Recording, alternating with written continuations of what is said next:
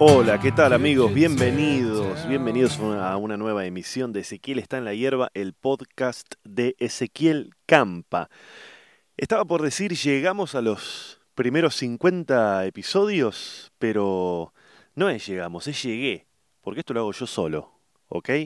Lo grabo yo, lo pienso yo, lo edito yo, lo subo yo, pero lo escuchan ustedes. Así que llegamos, este es el episodio número 50 de Ezequiel está en la hierba este podcast que empezó allá hace 4 o 5 años. Y bueno, acá estoy grabando nuevamente entre la naturaleza, al igual que el episodio anterior, estoy acá en el jardín. Van a escuchar tal vez de nuevo un poco el viento, un poco algún animal por ahí dando vueltas, alguna máquina y demás. ¿Cómo andan? Che, bueno, quiero arrancar agradeciendo, agradeciéndoles porque yo les pedí en el episodio anterior que, que bueno, que si escuchaban esto, obviamente me escribieran. Sería muy raro que me escriba alguien que no lo escucha y se refiera al podcast, ¿no? Onda, te, escribo porque no escucho el podcast. Así que les quiero agradecer de verdad. Me escribió un montón de gente y estoy muy feliz también porque muchos se engancharon con el relato. O sea, creo que hubo muchos mensajes que me han llegado a través de redes y email eh, que tienen que ver con mi pedido de que me escriban y también con que muchos se engancharon con, con este relato improvisado del otro día de mi pasado como pescador. Muchísima gente se enganchó, muchísima gente me escribió para decirme que les hizo acordar a, también a, un pasado de pescador en algunos, eh, a compartir momentos con su familia, con sus padres. Muchos me escribieron diciéndome, uy, yo cuando era chico también eh, flasheé esa y pescaba con mi viejo hay como una cosa medio de familiar, ¿no? De generación, generacional. Y mm, me escribió un montón de gente. En un rato voy a estar mirando porque hay algunos mensajes en particular que, que los quiero leer. Y, también creo que, bueno, eh, em, eh, bueno, esto que les decía, esto. Mucha gente se, me escribió porque les pido que me escriban y mucha gente me escribió porque se engancharon de verdad con el último episodio, que fue una cosa totalmente improvisada. Si no lo están, si no lo escucharon todavía y están escuchando este, les recomiendo que vayan a donde quieran que sea que ustedes escuchen podcast, puede ser en YouTube, en mi canal Ezequiel Campa, puede ser en Spotify, lo buscan como Ezequiel está en la hierba, o en la aplicación que ustedes usen para escuchar podcast en sus celulares, escuchen el episodio 49, que es este en el que estuve hablando de mi pasado como pescador y que evidentemente a mucha gente le pareció divertido, che. En ese sentido quiero agradecer un par de mensajes.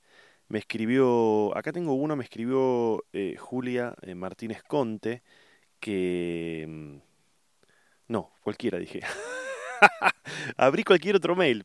Un saludo a una persona, Julia Martínez Conte. No, Lucía Oyama. Lucía Oyama y puso número de oyente 2936, eh, que no sé de dónde lo habrá sacado. Em, me escribió para decirme que, para contarme que él, que, que, ella también en su infancia pescaba en la Patagonia y que ahora eh, hace pescar a sus hijos y se siente la mejor madre del mundo. Y me estuvo comentando también, yo preguntaba en el episodio anterior si el pejerrey era solamente de laguna y ella me aclaró que, que hay en el mar también hay, hay pejerreyes. Se acordaba de la revista Weekend y un montón de cosas, así que muchísimas gracias a Lucía que mandó este mensaje. Alguna gente, alguna gente mandó mensaje diciendo aburrido, aburrido, aburrido. A ver, Puede ser que sea aburrido, ¿eh? no digo que no. Lo que creo también es que son los riesgos, los riesgos de no... A veces nos pasa a los que generamos contenido, a los que flasheamos que somos medio como artistas, que el tiempo pasa y hay como una evolución y no, no podemos estar todo el tiempo haciendo lo mismo.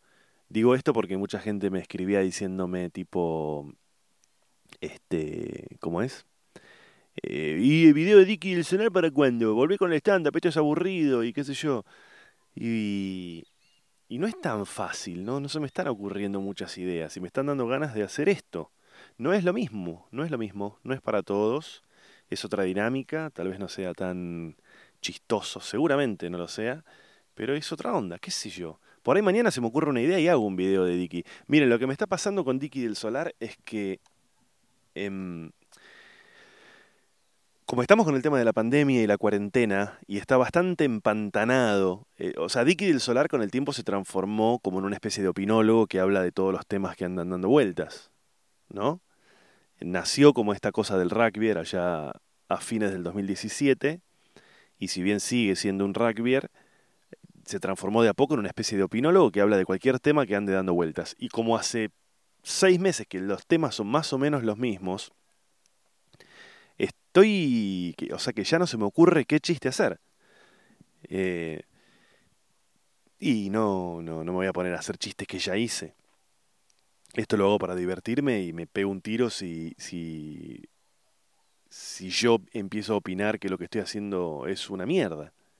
Si yo desde afuera ya empiezo a sentir que lo que estoy haciendo es una mierda y que me estoy repitiendo, eh, se me va la gana, porque esto no es un laburo eh, convencional que hay una guita, entonces yo entrego videos. No, acá no hay nada de plata de por medio. Es, me divierte a mí, me gusta que la gente me conozca en otra faceta, me gusta que, que me descubran, que de repente cada vez eh, más gente me conozca y que eso eventualmente el día de mañana se, se traduzca en que venga más gente a verme al teatro.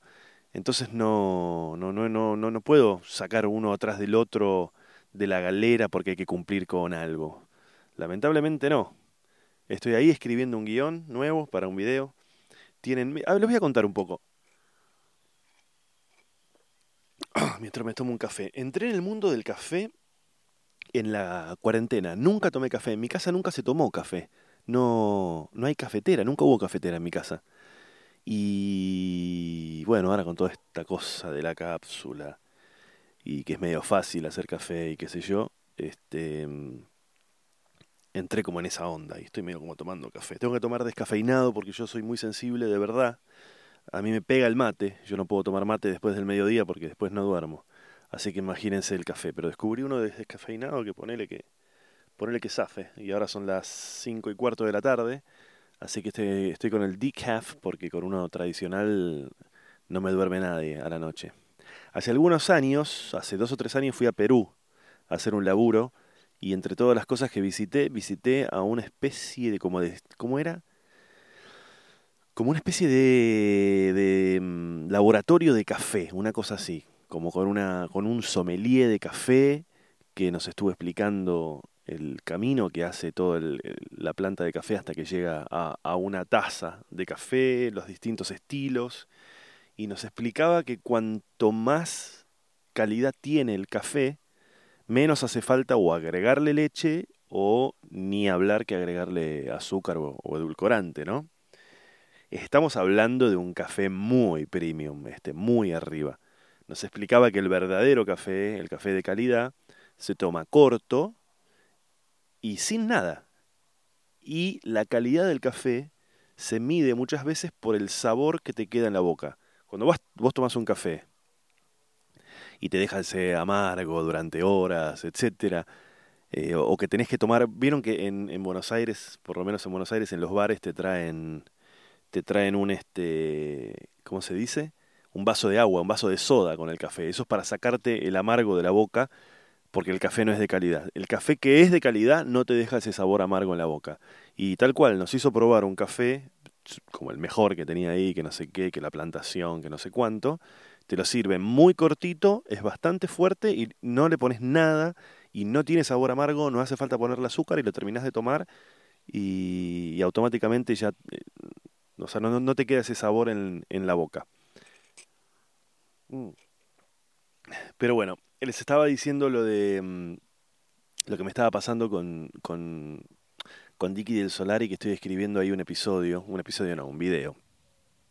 Eh, me lleva mucho tiempo, me lleva mucho tiempo a, hacer un video, porque me lleva mucho tiempo escribirlo. Los videos de Dicky, aunque parezcan simples, están, están recontra guionados. Y, y más allá de las ideas que pueden eventualmente aparecer, después traducirlas en un texto, eh, lleva mucho tiempo. Y yo busco que tenga todo un desarrollo el video. El video, si ustedes ven, tiene como un ritmo, tiene, es como una música, tiene un final, tiene eh, lo que se llaman running gags. Esto se lo cuento a los que, a los que a veces eh, tienen ganas de hablar al pedo. Running gag en la comedia son chistes que se repiten.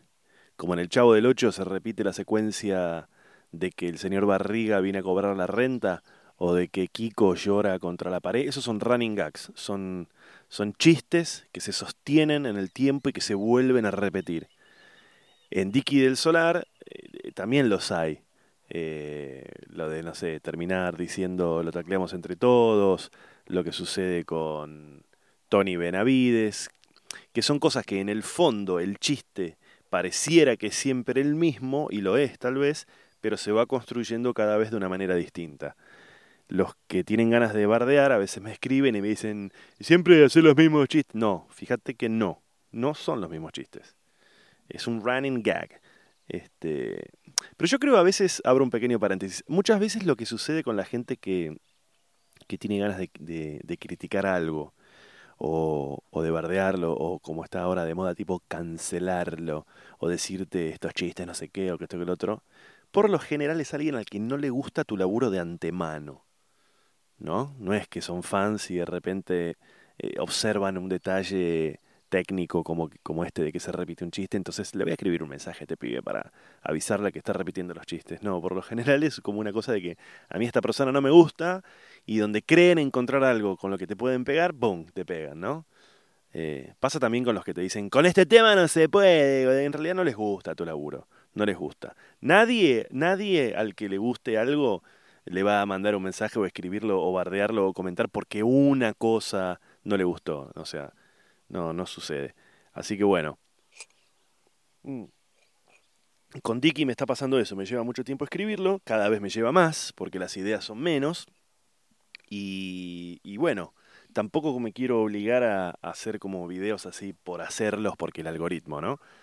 Eh, Así que qué sé yo, en algún momento, en algún momento voy a, a sacar uno nuevo, supongo, qué sé yo. Quiero leer un mensaje más, esperen, hay un chico que creo que se llamaba Mariano. Me escribió un chico que hace 20 años que vive en Francia para contarme que escuchó el, el capítulo anterior. Mariano, mira, se llama Mariano. Y Mariano Zanotti, le mandamos un saludo. Me contó que hace 20 años que vive en Francia y que si bien no, no escucha el podcast por una cosa ni de nostalgia, ni de, ni de melancolía, ni nada, él dice que nada, que le, le gusta escucharme hablar y que le gustan mis shows, así que le mando un saludo, le agradezco. Y me quedé pensando, no, no lo hablé esto con él, no le pregunté, porque es que hace 20 años que, que se fue a vivir a Francia, y me, me quedé pensando en esto que, estamos escuchando mucho estos días de toda la gente que se quiere ir del país, ¿no? De Argentina. Y, y me, hace, me hace pensar varias cosas. Y me hace acordar a otras también. Em, yo cuando tenía, no sé, 21, 22 años, me quise ir y me fui, me fui a Los Ángeles, a Estados Unidos, y no sé cuánto tiempo estuve, entre seis meses y un año, ya la verdad es que no me acuerdo. Y, mm, y tengo muchos amigos que se han ido. Y me parece que a veces sucede algo con la idea de irse que, que es raro, ¿no? Que es raro, que tiene que ver con que... Eh, em, a ver, no quiero con esto yo justificarla de hay que quedarse a muerte, a bancarla, porque no sé qué, no, no, a mí esa épica no me interesa.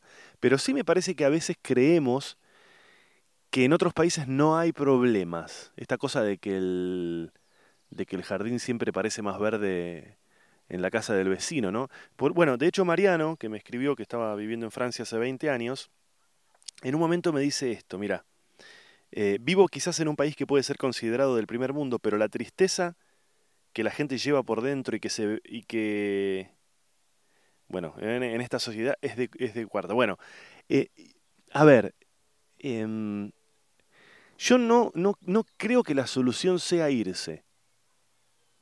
También, digamos, a ver, hay que decir una cosa, ¿no? Eh, cuando uno dice solución, la pregunta es, bueno, ¿la solución a qué problema? No es irse. Desde luego que si no te queda otra y te estás escapando o tenés ganas o, la única posibilidad que tenés o que ves, la única oportunidad de hacer algo eh, tiene que ver con irse, obviamente que puede ser una, una opción, pero a mí me da la sensación de que muchas veces, o por lo menos en mi caso en particular, siempre hay como una cosa de estar escapándose de algo cuando uno se va. A veces pueden ser cosas entendibles, a ver, no, no, yo no quiero con esta reflexión juzgar a quien lo hace, para nada, porque yo siempre he tenido el deseo, siempre estoy pensando en algún momento en irme a la garcha. Me encantaría, tal vez en algún momento lo haga. Lo que quiero hacer es una reflexión que no es ni a favor ni en contra, es simplemente reflexionar sobre el tema. Y una sensación que yo tengo es esta de que siempre que alguien se va se está escapando de algo y a veces algunas razones de las cuales uno, algunos de los motivos de los cuales uno está escapando, la solución no está en irse, ¿no? Esta idea de que si tenés algún quilombo no resuelto, el quilombo te va a acompañar, por más que vivas acá o en Nueva Zelanda. A mí un poco me pasó eso cuando yo me fui, que tenía veintipico. Estaba recién saliendo de una, de una, ni siquiera saliendo, estaba, eh, yo tuve una adolescencia bastante traumática, y, una infancia también. Y, y, en ese momento tenía muchísimo menos resueltos los, mis, conflictos personales y familiares que ahora. Y, y seguramente en, en, ese cóctel de, de, de, cuestiones que hacen que uno por ahí quiera emigrar, este, estaba el tema de la, de la como de querer escapar, ¿no? De bueno, si, si me voy, estos, estos quilombos con mis viejos desaparecen, y no desaparecen. Siguen estando y se agudizan en algunos casos. Mm. Y es raro, es raro, porque a veces si uno piensa, en realidad lo que sucede no es que yo quisiera vivir, vamos a decir, a ver un ejemplo que todos puedan no sé, compartir. No sé, yo no, es que yo, a ver, no es que uno quisiera vivir en Uruguay o que uno quisiera vivir en España o que quisiera vivir en Nueva York. Uno en algún punto quisiera que en, en su país, en su ciudad, se dieran las condiciones que uno cree que esos otros lugares tienen. O sea, yo quisiera, todos quisiéramos que en Argentina haya la estabilidad que hay en tal país, la seguridad que hay en tal país, el trabajo que hay en tal país, la inflación que hay en tal país. Entonces cuando alguien te dice, eh, pero si no, eh, andate, no, no, yo no me quiero ir, yo, yo quiero que, que, que, que, que mi país y que mi, que mi ciudad sean esos lugares a los que me quisiera ir. Por lo menos el prejuicio o la idea que uno tiene de afuera de esos lugares.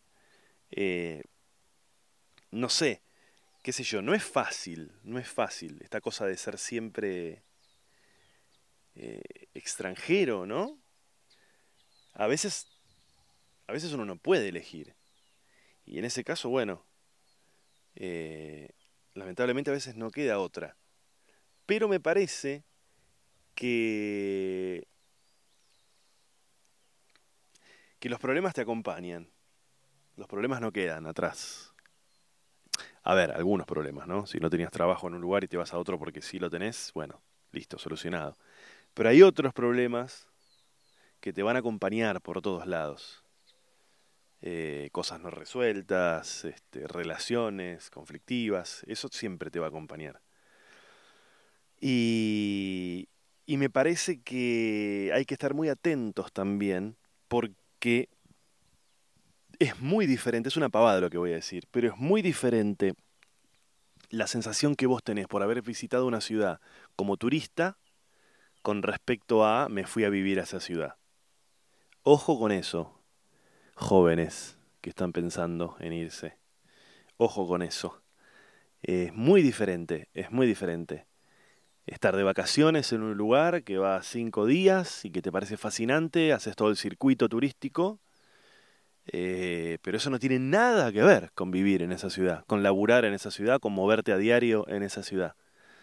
Y, y, hay, una, hay otra cosa también que sucede, que es que a todo uno se acostumbra. El, ser humano se acostumbra a todo. a todo, a todo, a todo, a todo. Em, soñás con vivir frente al mar y te fuiste a vivir frente al mar y te vas a acostumbrar en algún momento. Y ya no te va a representar lo que te representaba antes, vivir frente al mar. Vivir frente al mar, o vivir en Nueva York, o vivir en España, o vivir en el campo, o vivir en Nueva Zelanda, o vivir en la India. En algún momento te acostumbras. Entonces, no sé yo cuál será la respuesta definitiva y la solución a este dilema, pero mm, no es todo color de rosas cuando uno dice, ¿sabes qué? Me voy a ir a vivir a Nueva York, porque ahí salís a la calle y, y no, no. Este. Hay quilombo en todos lados, chicos. Y más hoy. Más hoy. ¿Qué país está con los brazos abiertos esperando que vayas vos con tu coronavirus a romper las pelotas? Este. ¿Qué sé yo? Me estoy poniendo viejo tal vez, pero lo que se me viene a la cabeza es esta cosa de que hay que quedarse acá. No, no sé si hay que quedarse acá. Eh, no sé, no, no quiero decirla. Hay que quedarse acá a lucharla, porque no, no. No tampoco le tenés por qué regalar tu vida a, a un territorio. Este. Porque se dio la casualidad de que viviste ahí, qué sé yo. No sé, es un tema muy complejo. Es un tema muy complejo. Muy complejo. Eh, a mí me gustaría eh, por, ahí hacer una experiencia que ya hice en Chile, que es vivir afuera un tiempo, pero de la mano de un, pero sabiendo que volvés. O sea, vivir un tiempo. Yo viví un año en Chile, en el 2013. En el 2013 me llamaron para conducir un programa en la tele chilena que se llamó Esto se va a saber. Para los que no lo vieron por ahí, era un programa medio, vamos a decir como medio del estilo de CQC, y, mm, eh, pero de un solo conductor. En vez de ser tres conductores, era uno solo que, era, que era yo. Y me habían conocido los, los directivos del canal de haber ido a hacer funciones de stand-up, me habían ido a ver el teatro y me propusieron hacer una especie como de programa así de, de noticias y de información diario en el que les divertía a ellos la idea de la visión de un argentino sobre la realidad eh, económica, social, política de Chile. Eh, e incluso en, ese año que era un año electoral en el que, en el que se, se votaba a presidente y demás. Y ese año viví en Chile, todo ese año. Y la realidad es que, y sí, era como estar de vacaciones porque había un proyecto, había una razón, había una fecha en la que esto se terminaba y había que volver. Está bien, había posibilidad de elección, era un privilegiado, está bien, pero, pero fue así. No, no, no, no, no. A veces me escucho hablar y, tengo como otras voces que me dicen, y sí, bueno, claro, eligiendo y privilegiado, y vos porque podés, vos porque esto, vos porque el otro. Y sí, empecemos a acostumbrarnos a que cada persona que está hablando en primera persona está hablando desde su lugar. Entonces, hagamos el ejercicio de ponernos en el lugar del otro, pero la persona que está hablando está hablando desde, su lugar. Entonces, en, en, todo sentido lo digo, porque a veces dicen, y no te puedes quejar porque te robaron la bicicleta, vos porque tenés una bicicleta. Y sí, bueno, sí, soy yo el que está hablando, hablando de eso y yo tengo una bici que no la tengo más porque me la chorearon. Eh, si querés hablamos de privilegios y de otras cosas, pero ahora estamos hablando de eso. Bueno, chicos, no sé, me metí en un berenjenal grosso, man. Grosso. A ver, eh, estás al mismo nivel que los grandes humoristas franceses, me dice Mariano. Eh, sigo leyendo su mensaje, ¿no? Que a esta altura ya está este, flasheando cualquier cosa, no sé, ya mintiéndome. Grandes comediantes franceses. Gerard Depardieu, Pierre Richard, eh, hay un. Uh, Daniel Autieu, eh, Oitewil, ¿cómo se escribe? Daniel Autieu. Hay un. Hay un gran actor francés que, que, que, está ahí, actual, digamos, ¿no? Como, como, como, como por ahí Pierre Richard o, este. ¿Cómo se llamaba el otro? Había uno que era tremendo. Ah, no me acuerdo. Pierre Richard y había otro. Gerard Depardieu, el de los... Este, ¿Qué había hecho? ¿Los Miserables había hecho Gerard Depardieu? Creo que sí. Daniel Otier es, es buenísimo, es el que hizo Le Placard.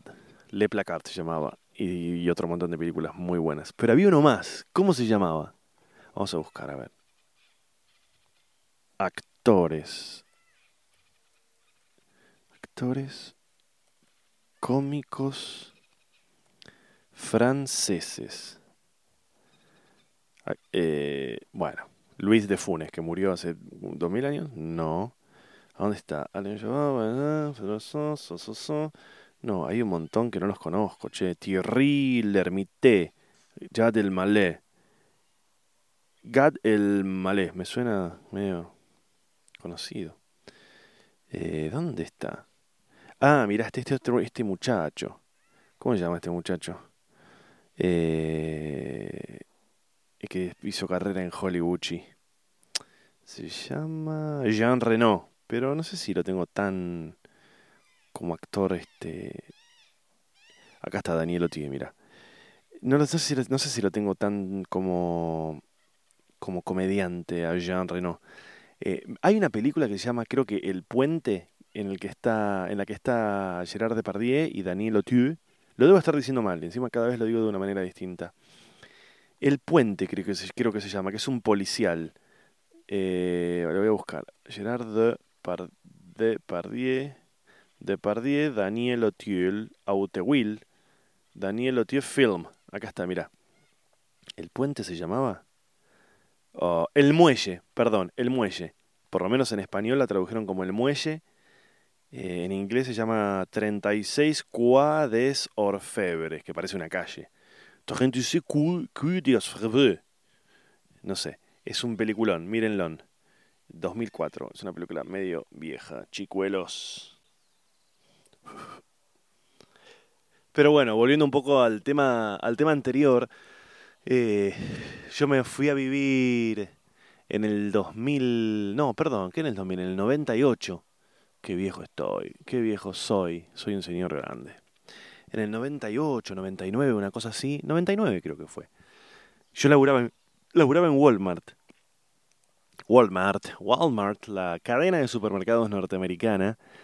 Me acuerdo que fue mi segundo laburo. Cuando yo terminé el colegio, eh, terminé el colegio y inmediatamente empecé a trabajar. Terminé el colegio en el 94, diciembre del 94 y en febrero desde el 95, o sea, el año siguiente, a los pocos meses, empecé a trabajar en Blockbuster, cuando Blockbuster todavía no tenía locales en Argentina. Y hacíamos todo un trabajo de, de, asociar gente en la calle y demás. Y después trabajé dos o tres años en, el, en, el, en, uno de los primeros, no sé, creo que fue el segundo local de la Argentina, que estaba ahí en, en Acasuso, en San Isidro, en Libertador y Perú, justo enfrente del Banco Río donde, donde, donde fue el, el, robo, el robo del siglo. Ahí trabajé, trabajé varios años y después de ahí vino una vez una persona, no sé cómo le llaman, headhunter, algo de eso, y era una época en los 90 en, la que era muy frecuente que entre las empresas americanas se robaran, se robaran personal.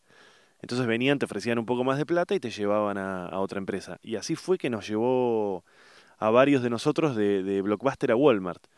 Y de hecho el otro día me escribió, me escribió un ex compañero de Blockbuster. Y, mm, y en mi Instagram creo que una de las últimas fotos que subí eh, son de, cuando laboraba en Walmart.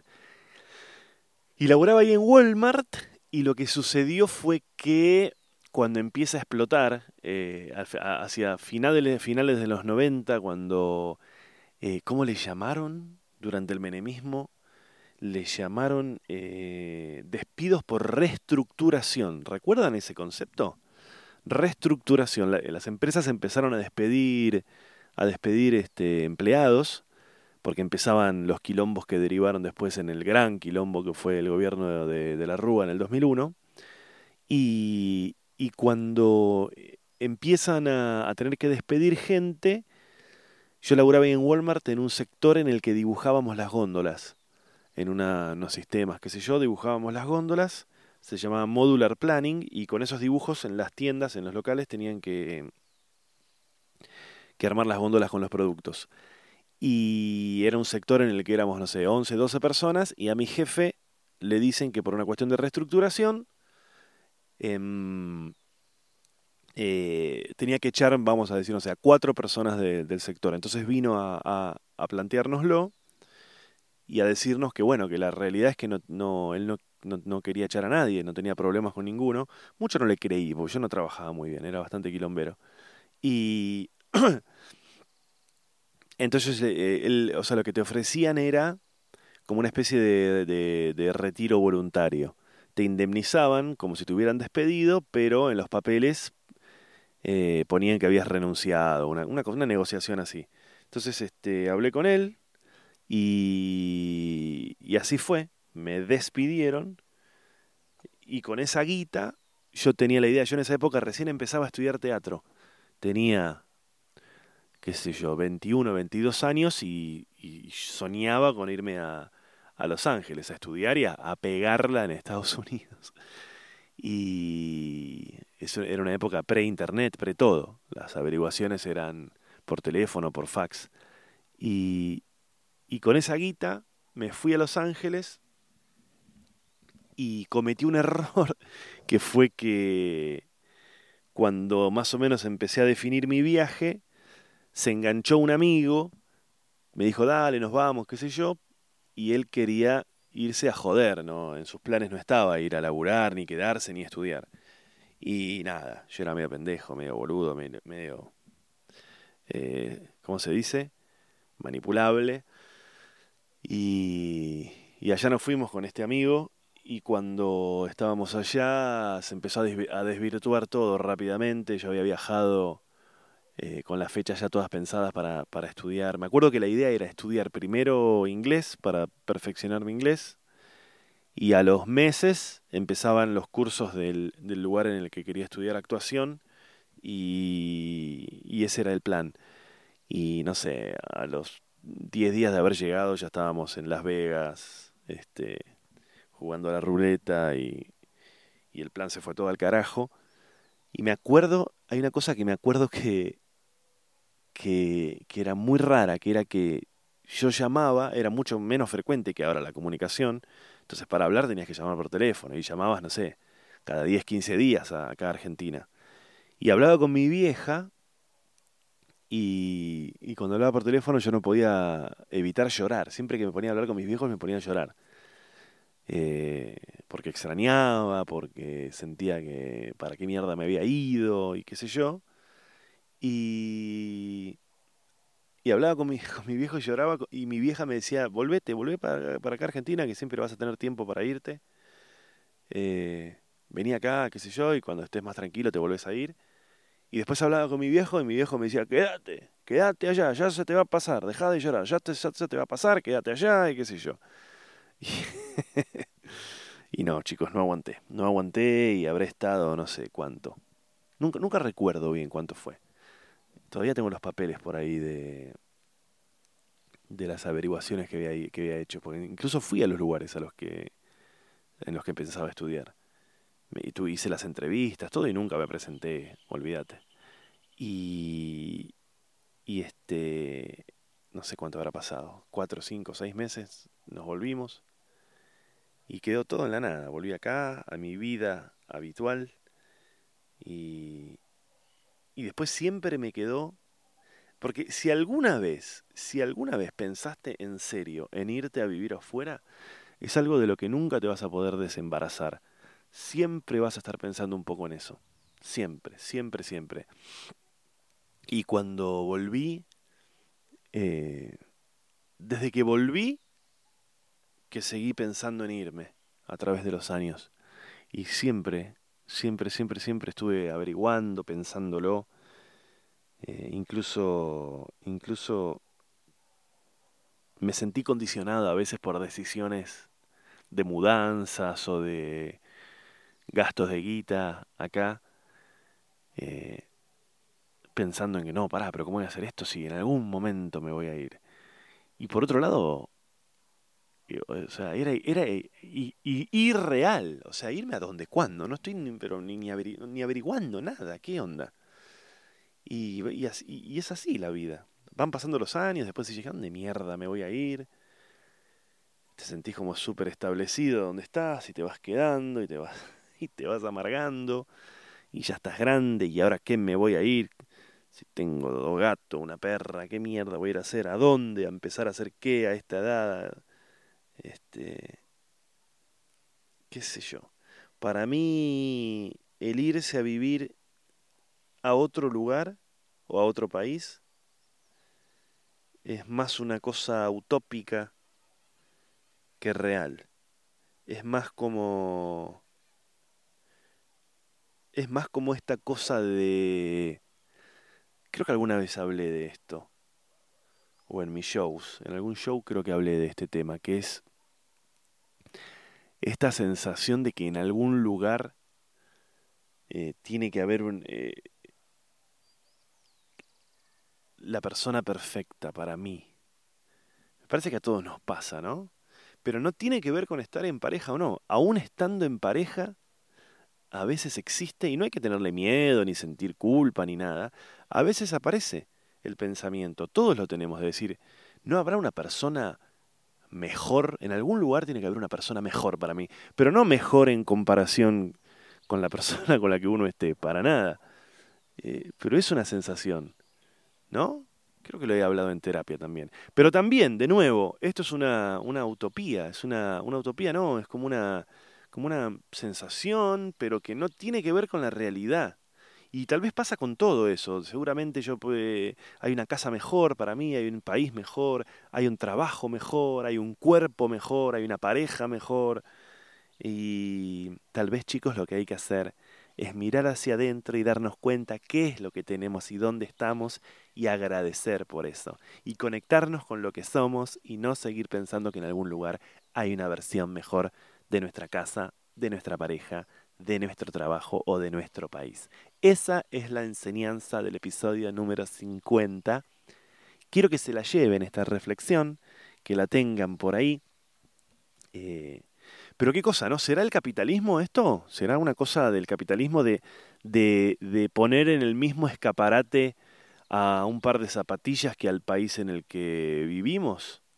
Entonces uno cree que con la misma facilidad en la que uno cambia un par de zapatos, podés cambiar de país, total hay uno mejor, ¿es así? Escríbanme, chicos, gente que se haya vivido vivir afuera, gente a la que les pase algo parecido. Eh, pasa mucho con las ciudades también, ¿no? Siempre está como esta idea de me voy a ir a vivir al campo. Nos pasa eso también. ¿Qué, qué creemos que, que vamos a encontrar ahí? Seguramente un montón de cosas que son fáciles de, enlistar. Sí, vas a encontrar más naturaleza, más menos ruido, más espacios tal vez. Pero no nos estamos escapando de otra cosa, porque ojo, porque esos fantasmas no eh, tienen nuestra GPS, chicos, y nos persiguen a todos lados y tal vez haya que amigarse con esos fantasmas. Tal vez haya que mirarlos a la cara y decirle, hola fantasma, acá estoy, no te tengo miedo y puedo con vos. Si llegué hasta aquí, voy a llegar hasta, hasta mucho más allá. Y bueno, esa es la hermosa reflexión que tengo para, para, para hoy, chicos, para ustedes. Vamos terminando el episodio de hoy. Les reitero lo siguiente. Por un lado estén atentos porque va a haber una nueva función de Cheto y Choto y Solari. Ayer definimos la fecha con Fede. Va a ser el 22 de octubre. El 22 de octubre es la nueva fecha de Cheto y Choto y Solari, que es mi show de stand-up vía streaming, que está grabado en un teatro, que está buenísimo. Ya hicimos dos. Se viene la tercera. Estén atentos porque creo que la semana que viene, esto hoy es, para los que están escuchando en cualquier momento, hoy es 23 de septiembre, la semana que viene ya van a estar a la venta las entradas y los primeros 10 días están con descuento. Early Birds. Después ya no. Entonces no se duerman. Eh, así las compran más baratas. Y el 22 va a ser la función. ¿Cómo funciona esto? Funciona de la siguiente manera. Vos comprás el acceso y a partir de las 10 de la noche del 22 tenés 72 horas para verlo. Te llega un mail con todas las instrucciones. ¿Dónde se ve? Esto es a través de Vimeo. Entonces, en cualquier lugar de tu vida en el que puedas ver Vimeo, un celular, la compu, el televisor, un proyector, lo que mierda sea, donde puedas ver Vimeo, vas a poder ver esto. Te llega un mail con todas las instrucciones. A partir de las 22 horas del día 22 de octubre, tenés 72 horas para verlo. Si lo compras después es decir, si lo compras el 23 de octubre, el 24 o el 25, una cosa así, desde el momento de la compra siempre vas a tener 72 horas, pero está a la venta solo hasta el domingo a la medianoche. Es decir, jueves 22 está disponible, viernes 23, sábado 24, domingo 25. El domingo 25 a la medianoche se corta la venta y ya no lo puedes comprar. Si lo compraste un segundo antes, bueno, tenés 72 horas hacia adelante, o sea, hasta el miércoles siguiente para poder verlo, lo puedes parar, lo puedes, puedes ir a echarte un meo, puedes verlo miles de veces, no lo puedes compartir porque cada acceso tiene como una cosa de que no es que puedes comprar una y mandárselo a 25.000 personas, así que estén atentos, entren en ezequielcampa.com.ar que ahí está todo y si no en mis redes sociales también lo voy a estar poniendo. En mis redes sociales ya saben, soy Ezequiel Campa en Instagram, en Twitter y en... ¿En dónde más? Y en, en YouTube. Eh, eh, también. Y de a poco, de a poco, de a poco, estén atentos porque voy a empezar a hacer funciones un poquito más presenciales. ¿Por qué digo un poquito? Porque está por rondando por ahí la idea de empezar a hacer stand-up en autocines. ¿eh? En el conurbano hay varios autocines y estamos ahí cerca de cerrar alguna función en algunos lugares para de a poco ir calentando los motores para la nueva normalidad, chicos, que no sé cuándo va a ser, será el año que viene, será en diciembre, será en octubre, será en marzo. Así que estén atentos porque va, a haber, este, ahí son súper limitadas las entradas porque no, no, entran 300 autos. Así que estén atentos que también lo voy a estar ahí anunciando. Y recuerden que este podcast, primero, si lo estás escuchando por YouTube, por favor suscríbete, así te llegan las actualizaciones, activa la campanita, coméntenme, coméntenme. Ustedes vieron, ustedes me comentan, yo sigo haciendo episodios. Si ustedes no me comentan, la onda se corta. Eh, y se me van las ganas. Entonces retroalimentémonos. Comenten, pongan ahí, qué sé yo. Si lo están escuchando por Spotify, se pueden suscribir. En Spotify me tienen que buscar como Ezequiel está en la hierba, porque no aparezco como Ezequiel Campa. Si ponen Ezequiel Campa van a encontrar mis especiales de stand-up, pero no el podcast. Así que ahí lo buscan como Ezequiel está en la hierba, o si tienen una aplicación en su teléfono Android de podcast, también lo buscan así, o en la aplicación de podcast del sistema iOS, también lo buscan eh, así. Así que bueno, chicos, muchísimas gracias. Y esto ha sido un nuevo episodio de Ezequiel está en la hierba, el número 50. Chicos, llegamos.